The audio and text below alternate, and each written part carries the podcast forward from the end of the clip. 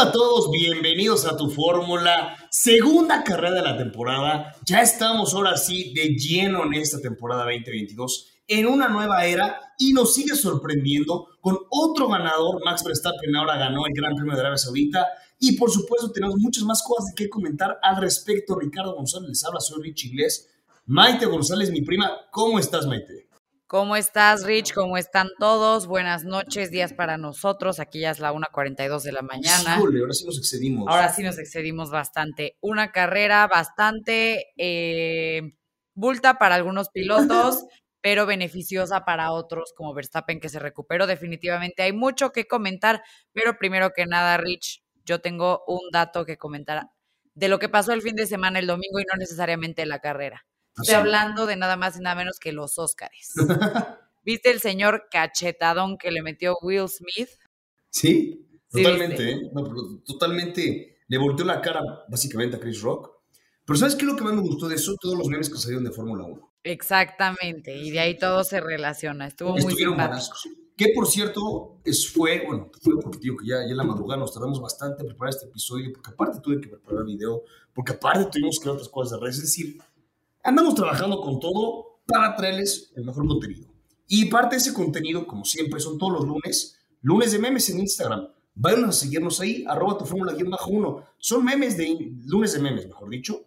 Y ahí también tiramos varios de los Oscars. Exactamente, algunos incluso los elaboramos nosotros mismos. Así que contenido original, contenido bajado de Twitter, de todos los medios posibles, los mismos que ustedes nos comparten. Si es que no nos siguen, por favor, un poquito de humor, los lunes ahí nos van a encontrar, encuestas, de todo le hacemos. Sí, sí, cada día le vamos metiendo nuevas dinámicas, pero los lunes sin duda alguna son de los más populares porque son lunes de memes. Sí, sí, tal cual. Y como te digo, buenísimos los memes que salieron por lo de Chris Rock y Will Smith.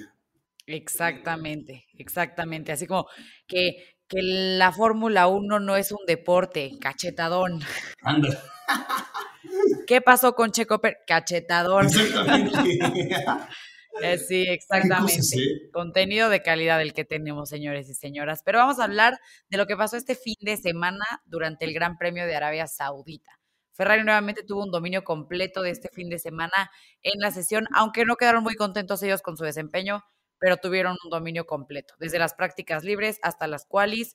Y bueno, en la carrera ahí ya bajaron un poco de nivel, pero se subieron a podio nuevamente ambos Ferraris. Cuando la, cuando la porca torció el rabo, ¿no? Exactamente. Básicamente, ¿no? Como, como, diría, como se diría, cuando la porca torció el rabo. Sí, a ver, eran los principales favoritos para ganar la carrera y lo, y lo venían siendo incluso desde el Gran Premio pasado, porque pues, se han visto constantes. Si nos vamos a los test de pretemporada, también siempre han estado ahí arriba. Aunque sabíamos que los test no nos iban a determinar qué iba a pasar en la temporada, en esta ocasión sí lo hicieron, porque siguieron la misma tendencia y después Ferrari domina en, Bahrein, acaban ganando con doble podio. Y ahora nuevamente domina en, en y a pesar de que no ganan la carrera, ambos pilotos del caballino rampante se acaban subiendo al podio. Y híjole, tuvimos un fin de semana complicado, una cara complicada que me brindó a mí mínimo un mar de emociones. Completamente, digo ya, Sergio Pérez es un tema que, que duele, que duele en el alma. Igual no sé si recuerdas el capítulo pasado, yo precisamente te dije que un Red Bull se subía a podio y te dije que iba a ser Verstappen. Te dije, me encantaría que hubiera sido Checo Pérez, pero le tiro a Verstappen. En donde yo me equivoqué es donde yo dije que Leclerc iba a quedar primero. Ahí sí me equivoqué, pero yo dije dos Ferraris, un Red Bull se van a subir a podio en esta carrera porque sí, efectivamente, resolvieron los problemas que tuvieron y pues vimos a Max Verstappen nuevamente en lo más alto de este podio en la temporada.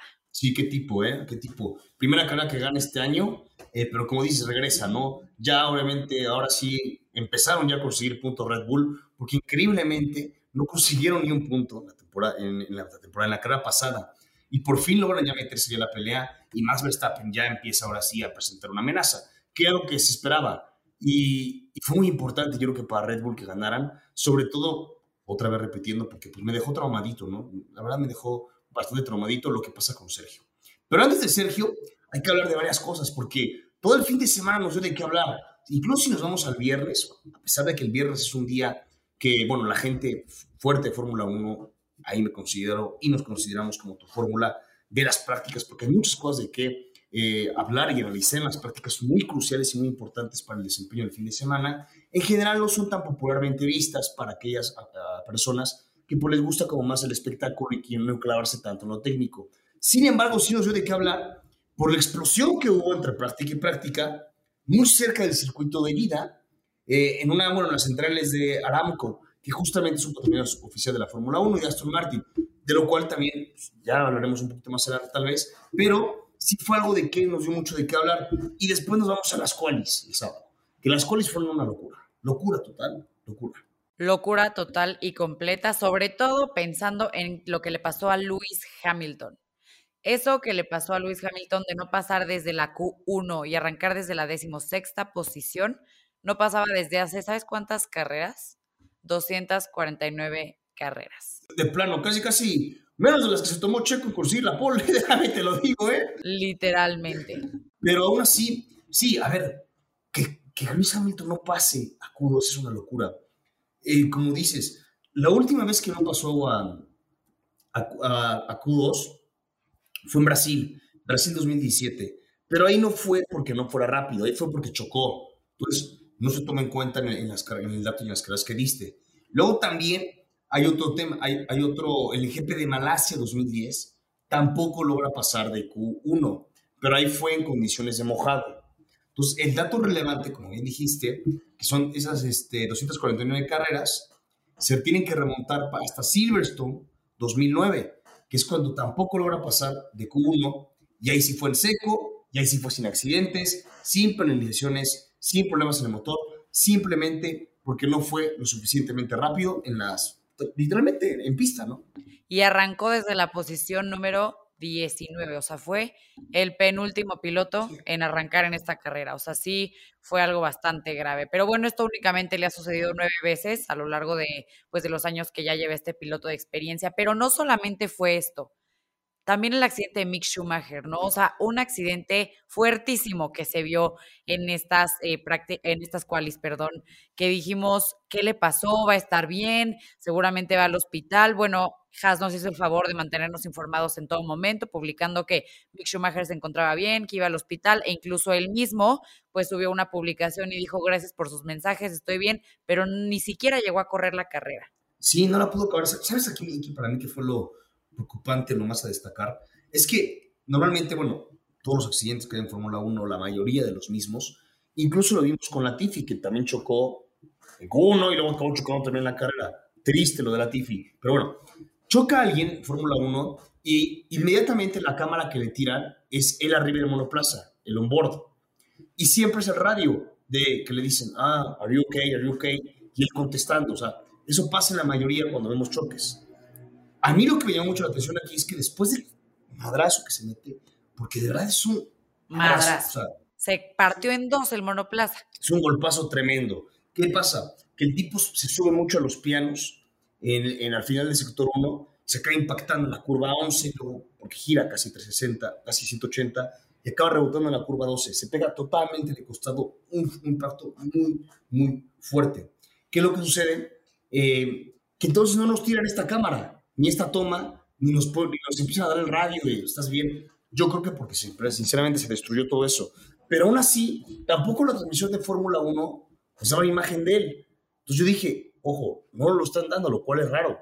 Entonces esto ya está más preocupante. Lo que nos empiezan a pasar, y no sé si yo supongo que viste, en el garage, las imágenes de todos, y yo veía los de blancos. Bueno, igual su trajecito es blanco, pero blancos todos, ¿no? O sea, Igualando el color de su traje. Sí, del cual.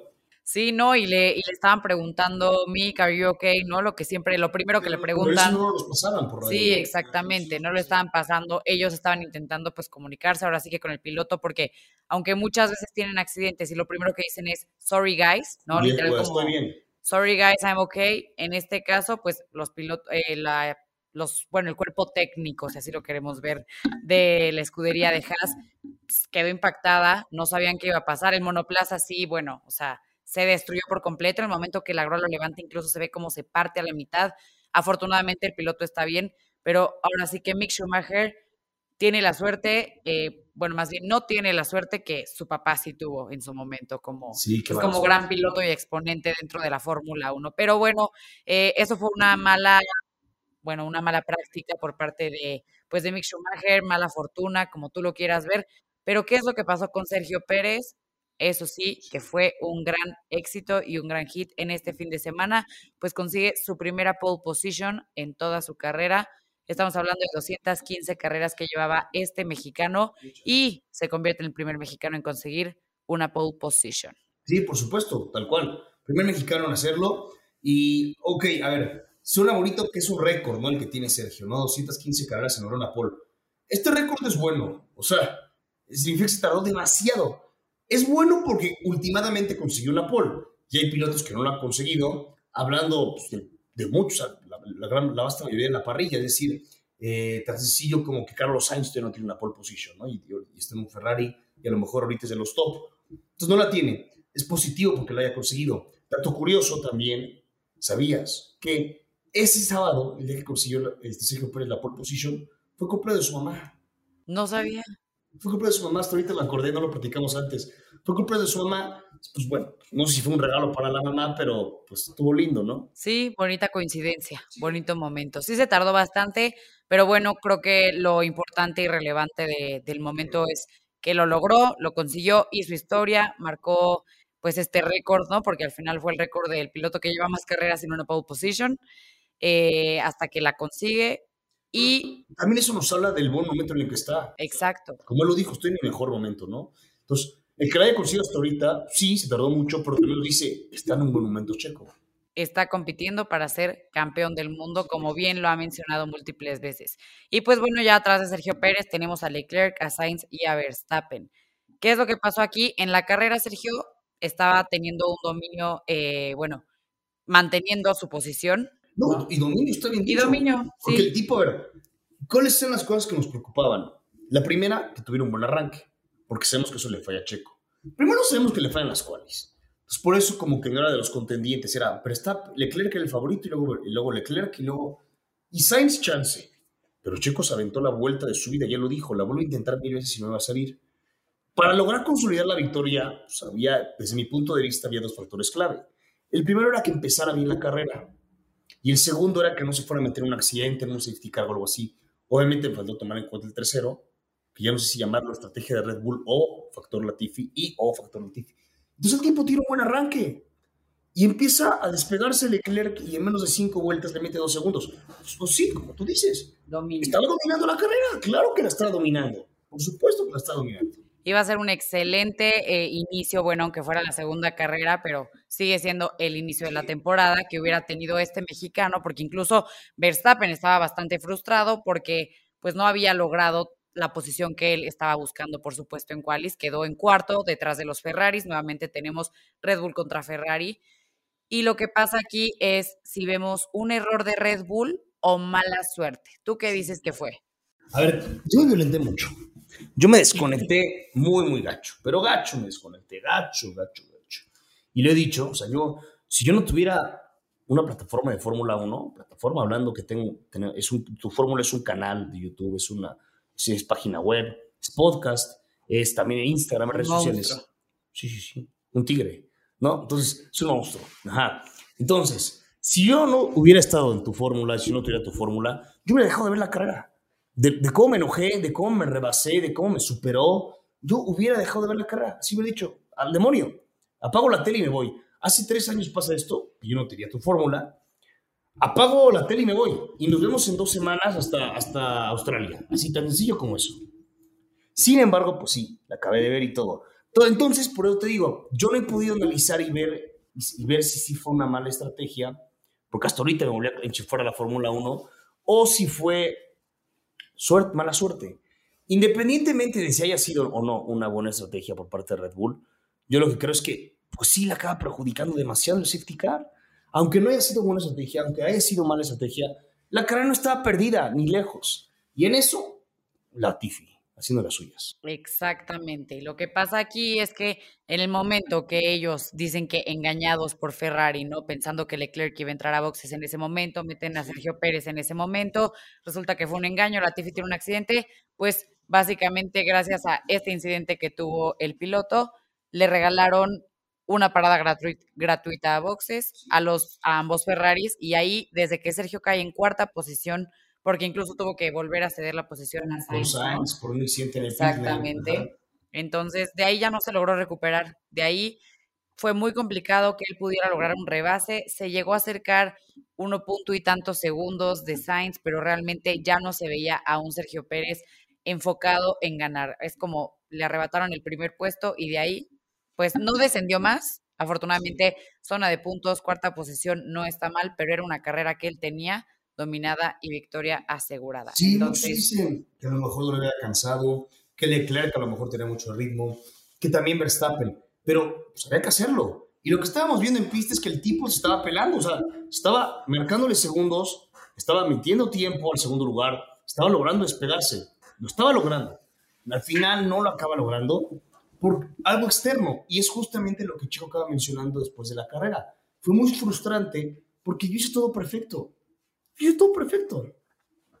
Ya desde el cuarto lugar, eh, si para mí yo me rebasé y quería apagar la tele e irme, así, y nos vemos en dos semanas, pues no quiero ni saber lo frustrado que estaba Checo. No, por supuesto. Tenía el fin de semana de su vida, sobre todo logrando la pole position y todas estas cuestiones, y eventualmente, por la mala suerte del Latifi, ¿no? El factor Latifi, como lo llamamos, pues cae en cuarto, no, no logra recuperar y a pesar de entrar en zona de puntos, que bueno, ya es una ventaja para Red Bull tener a ambos, después de la carrera pasada, que eso sí fue una total voltez, pues entonces, sí, muy frustrado. Incluso, pues él publicó en sus redes que fue un factor de mala suerte, que a veces pasa y pues eventualmente hay que seguir adelante. Pero lo que sí pasa es que Verstappen, digamos que teníamos una carrera de 50 vueltas y logra pasar a Leclerc finalmente en la vuelta 47. Que luego lo rescatable de la carrera. Antes para cerrar un poco lo de Checo, eh, lo de Checo Pérez, él incluso después de la carrera, él comenta que lo de los pits fue para cubrirse bien del under, como dijiste, y que él no siente que haya sido una mala estrategia. Eso lo dijo Checo, que sí siente que fue muy mala fortuna y que estaba muy frustrado. Y pues sí, porque no es la primera vez que le pasa, llevan varias que le pasan, que por una cosa u otra, una circunstancia externa, no se puede colar al podio. En esta ocasión iba a ser una victoria. Porque aparte, como dices, hubiera sido un fin de semana perfecto. Consigue la pole el día que su mamá cumpleaños y hubiera conseguido la victoria desde la pole, su primera victoria desde la pole, ¿no? ha tenido otras victorias, Azerbaiyán, Sakir, pero primera victoria desde la pole dominando, que yo creo que sí lo hubiera logrado, eh, en el aniversario de su debut, ¿no?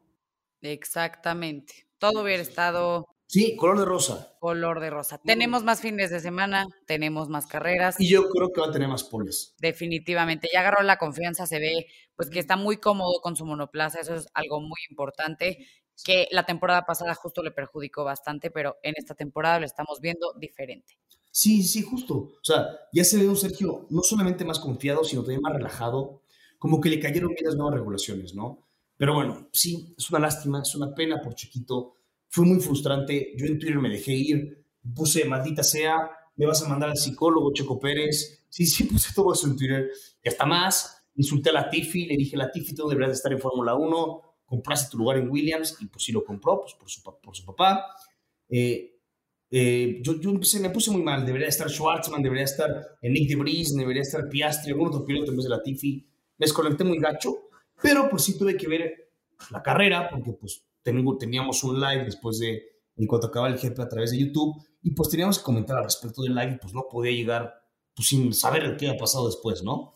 Y pues lo agradecí, porque aparte tuvimos un duelazo, como dices, en las últimas 10 vueltas incluso, por ahí desde la 40 y pico hasta las 50, que fue lo que duró el GP, entre Leclerc y Verstappen.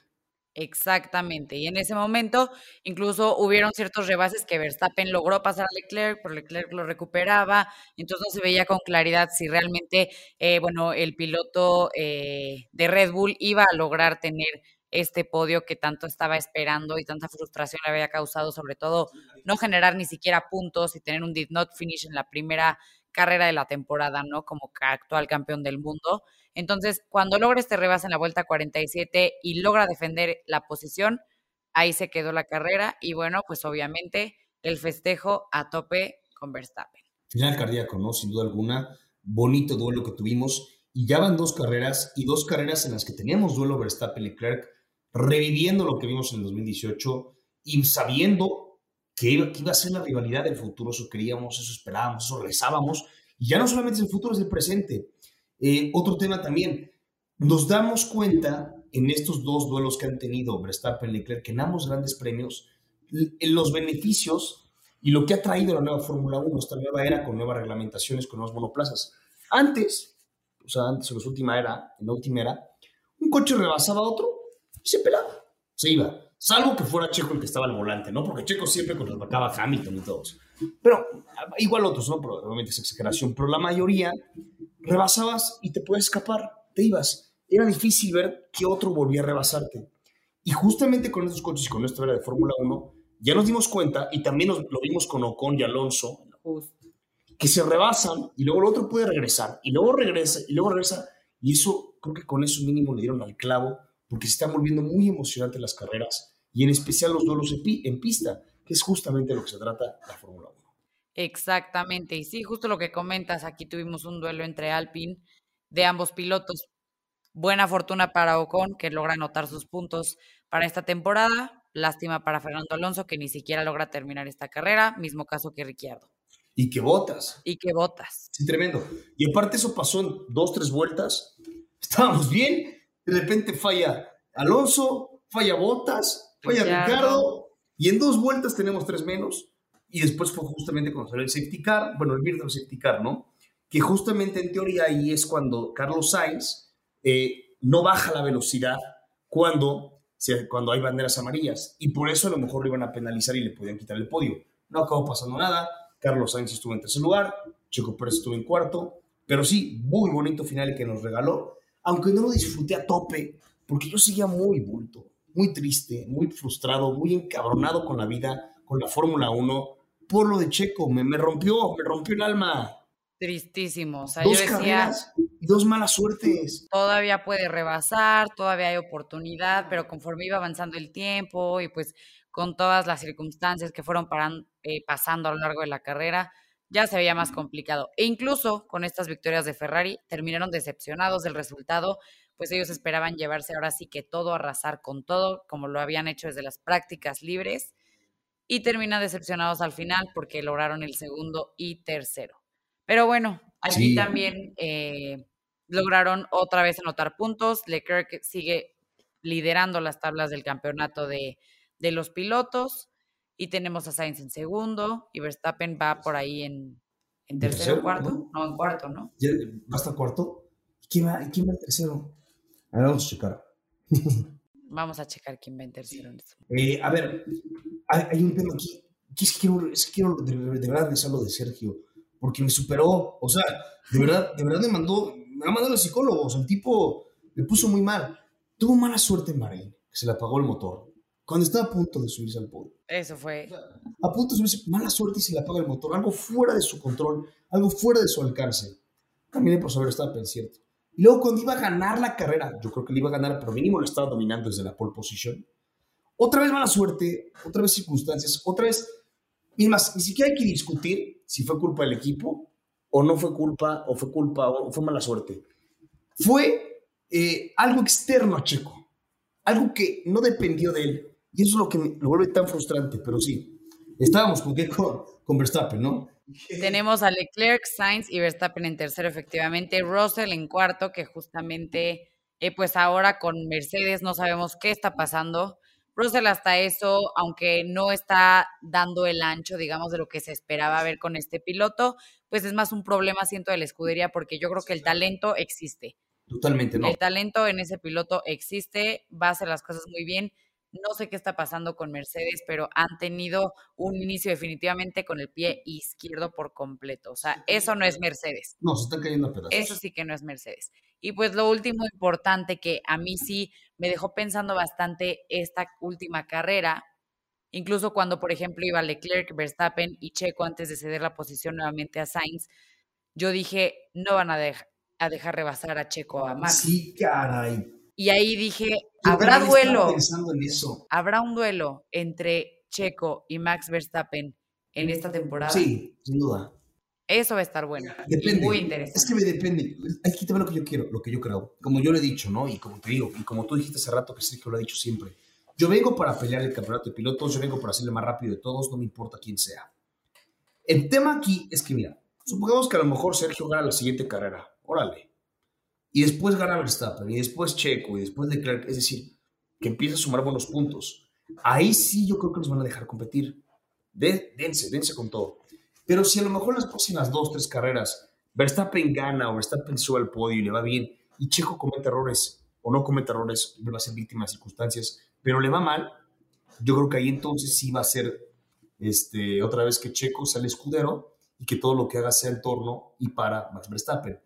Pero si no, si Checo empieza a sumar carreras, empieza a anotar puntos, a ganar carreras, a conseguir poles, yo no veo por qué no los deberían de dejar pues, competir libremente, ¿no? Exacto, es, sería lo propio. O incluso no competir libremente, sino incluso a lo mejor beneficiar a Checo en las decisiones. Pues también, eso sí va a depender mucho justo de cómo, pues cómo se den estas siguientes carreras, en qué posiciones empiece a quedar y pues depende, va a depender ahora sí que mucho de los resultados que se logren. Pero bueno, va a ser muy interesante lo que sigue, apenas van dos carreras, pero esto fue básicamente lo que vivimos en el fin de semana de Arabia Saudita, segunda carrera. Esta semana tenemos un descanso y luego volvemos con Australia.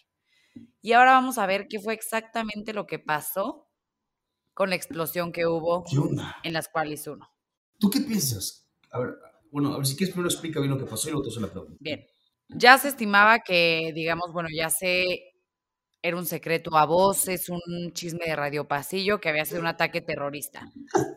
De Radio Pasillo, sí lo dices. Exactamente, chisme de Radio Pasillo. Lo que pasa aquí es que digamos que Arabia Saudita ha tenido cierto conflicto, ¿no? Porque existe esta coalición árabe que quiere restaurar la, paz y la legitimidad en Yemen, pero existen también unas milicias hutíes que son partidarios de Dios y bueno, estos, digamos, contraculturas eh, que normalmente existen, oposiciones y demás, que ya llevaban haciendo ataques y sobre todo Aramco. Recordemos que Aramco, como bien lo mencionabas, pues es patrocinador de la Fórmula 1 de Aston Martin y además pues es una de las 15 compañías que más ingresos genera en el 2021 para este, para este país, de, bueno, para esta región de Arabia Saudita, para este país. Entonces lo que pasa aquí pues es que ya habían eh, tenido ciertos ataques por parte de este grupo de las milicias. ¿Pero Aramco o entre ellos? Aramco específicamente Aramco, ¿no? Digamos que este es un ataque, pero afortunadamente fue controlado, no hubo muertos, eh, pudieron apagar el fuego, no hubo heridos y por eso mismo es que la FIA y pues todas las escuderías deciden que sí se va a correr la carrera, que no existe ningún riesgo eh, para los pilotos, para este evento, para el público, entre todas las cuestiones que realmente eran como preocupantes hacia la gente.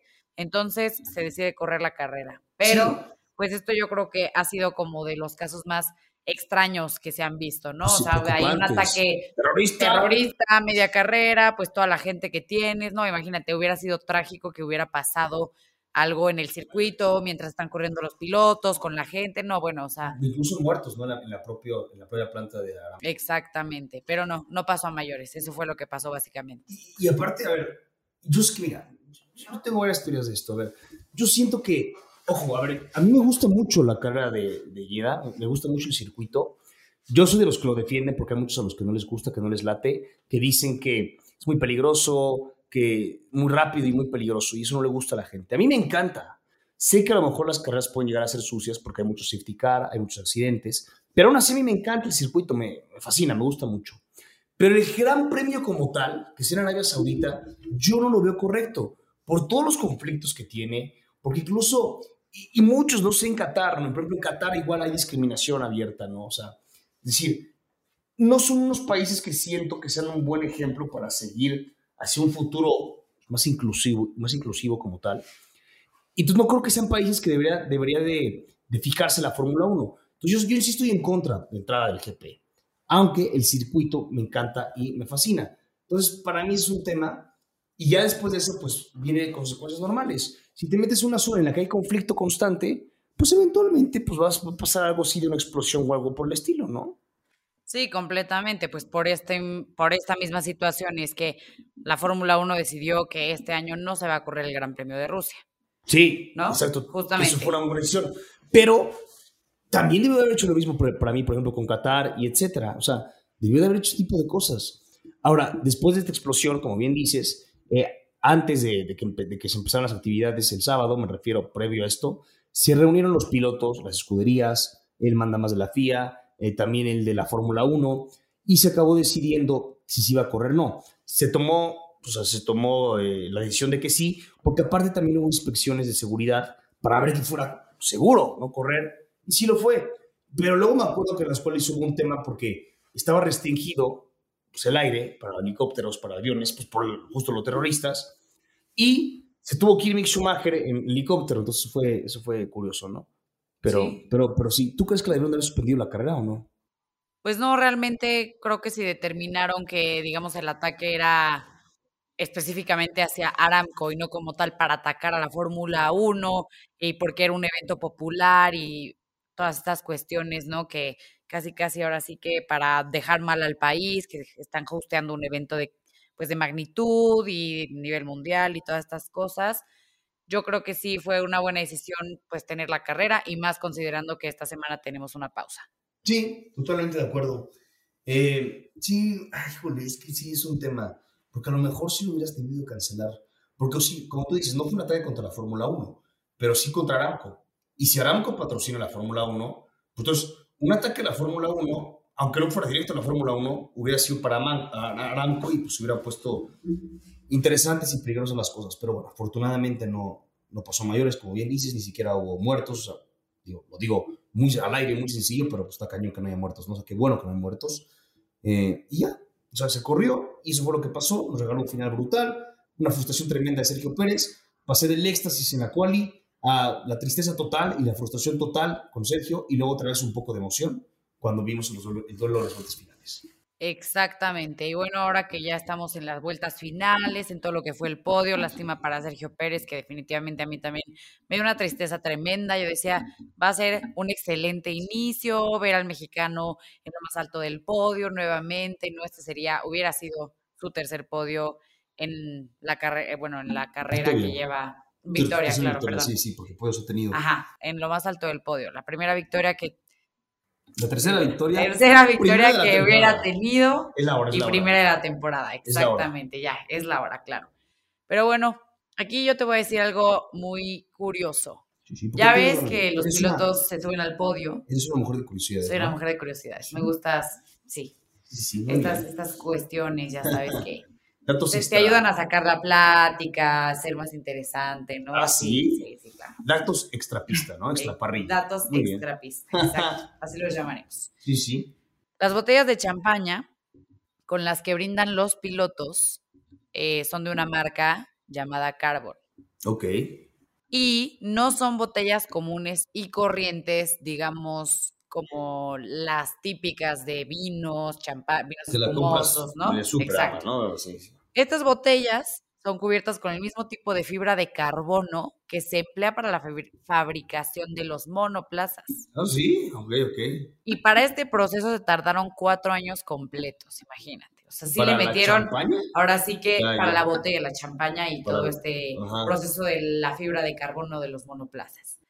Y una vez que tuvieron este desarrollo, pues ahora cada botella que se elabora eh, requiere un trabajo de una semana completa.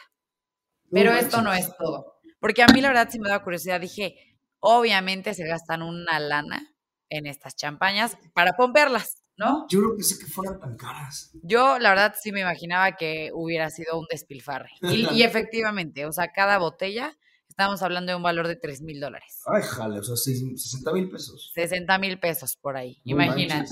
O sea, cuando los pilotos se suben a podio, estamos hablando de que 180 mil pesos se usan para bañar a la gente y a los pilotos en champán. ¿Sabes qué está interesante? Saber si esas botellas están a la venta del público. Es decir, si un millonario excéntrico agarra y dice, ¿sabes qué? Pues quiero mi botella de la Fórmula 1 y lo puede, haber que investigar eso, o no si lo tengas tú el dato, o, que o serán exclusivas para la Fórmula 1 y nada más para ellos. Pues yo creo, ¿no? yo creo que sí, sobre todo por el material y pues lo que ya vimos que les tomó un desarrollo de cuatro años, porque además hay que estar fabricando ahora sí que cada semana tres para lo que es una carrera, ¿no? Aunque puede ser que hayan tenido alguna edición especial limitada para pues, las personas coleccionistas de estas bebidas que les gusta tener su botella especial de la Fórmula 1, con la fiebre de carbono el monoplaza. Ha, de ser interesante investigar esto. Luego se los publicamos por ahí en nuestras redes, en nuestro canal de YouTube. Exactamente, estaría interesante. Pero pues ahora sí que eh, esto, es lo que se vio el fin de semana. Sí. Tuvimos de todo, tuvimos eh, evento de magnitud, tuvimos accidentes, tuvimos mala suerte y pues tuvimos un final de película nuevamente tremendo en donde Verstappen logra rebasar a Leclerc. Sí, y, eh, tenemos ahora una semana sin carrera, ¿no? que yo no sé cómo voy a... A ver, si Checo hubiera ganado, me hubiera ido con el éxtasis de esa victoria y pues dos semanas felices con éxtasis. Pero no, ahora me voy frustrado con un sabor amargo de boca que me deja mala sensación la Fórmula 1 y por eso es tan bonito ese deporte, ¿no? Por todo eso que nos brinda cuando crees que no, esto no tiene nada que hacer Checo, te brinda una emoción tremenda por la pole y luego cuando crees que puede dominar la carrera y ganar, pues te viene una frustración brutal. Pero ahora por tener que aguantar con esta depresión y con esta inercia de que perdió pues dos semanas y estornaba la cosa, ¿no? Conmigo, ¿no? Entonces, pero sí, se viene a Australia después, que ya obviamente el siguiente, el siguiente lunes que grabemos, este podcast se publica los martes, eh, vamos a platicar ya sobre datos de Melbourne, del circuito Albert Park, que justamente eh, tiene modificaciones que normalmente, eh, bueno, ya de unos años, ha sido quien abre la temporada de Fórmula 1 y ahorita no va a ser la tercera fecha, pero estamos platicando de eso y nuestros pronósticos. Exactamente. circuito, datos del circuito, etcétera, ¿no? Una previa linda, ¿no? Sí. Fíjate que si yo pudiera ir a un gran premio, iría a Australia. No, a ver. Porque quieres ir a Australia, no porque quieres ir a ese gran premio. Qué mejor que combinar ambos. El país al que siempre he querido en mi vida visitar, Australia. Ah, sí. Combinado con la Fórmula 1. ¿Por los canguros o, por qué? No, pues fíjate que siempre ha habido algo en mi corazón, en mi alma, que me llama a ir a Australia. Pues a lo mejor cuando vayas encuentras el amor de tu vida. No, yo no, el amor no existe. Cálmate, cálmate, Pero bueno, ya antes de que empecemos a voltear, vámonos despidiendo. Eh, tenemos este fin de semana de descanso, así que hagan lo que tengan que hacer, salgan de fiesta, beban hasta morir. Cálmate. Y, pero en dos semanas se reservan, porque además están, están duros, están duros los horarios de Australia, pero ya les platicaremos después con más tiempo de lo que se trata esto. Sí, se pone sabroso. Y pues sí, eh, una, una, carrera, ya estamos en ahora sí, ya estamos, pues, pues sí, haciendo el banderazo inicial para la temporada 2022. Dos lindas carreras que nos han dado, dos duelos interesantes entre Checo, entre, Checo, entre Leclerc y Verstappen. Checo que nos ha decepcionado porque ha tenido errores. Eh, Kevin Magnussen que nos ha sorprendido con Haas. Los Alpine como que ahí van, como que quieren, como que no. Aston Martin ha decepcionado. McLaren ha decepcionado. Y decir, una temporada que pinta para que va a ser muy buena, que va a tener duelos, que van a ir mejorando los monoplazas. Un Botas que ya se va relajado disfrutando la Fórmula 1.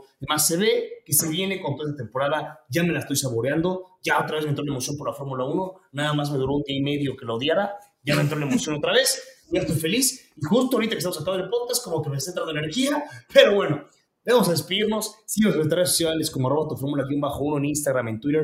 Visita nuestra página web www.tuformula.com.mx, nuestro canal de YouTube, Tu Fórmula. Recomiéndenos, taguenos en las historias, por favor, cuando estén escuchando este podcast y con gusto lo vamos a compartir en redes sociales. Maite, vamos a empezar a revelar quién es Maite, porque no, no, no sabe la gente bien quién es Maite. Les tenemos revelando, pero ella también colabora en la página de internet, ¿no? Mi prima González Maite Obvio. no somos primos, somos primos de cariño, no van a pensar ahí que Primos de Drácula. Cálmate. Pero bueno, esta es tu fórmula, entonces nos vemos, los queremos. Besos y abrazos. Besos y abrazos.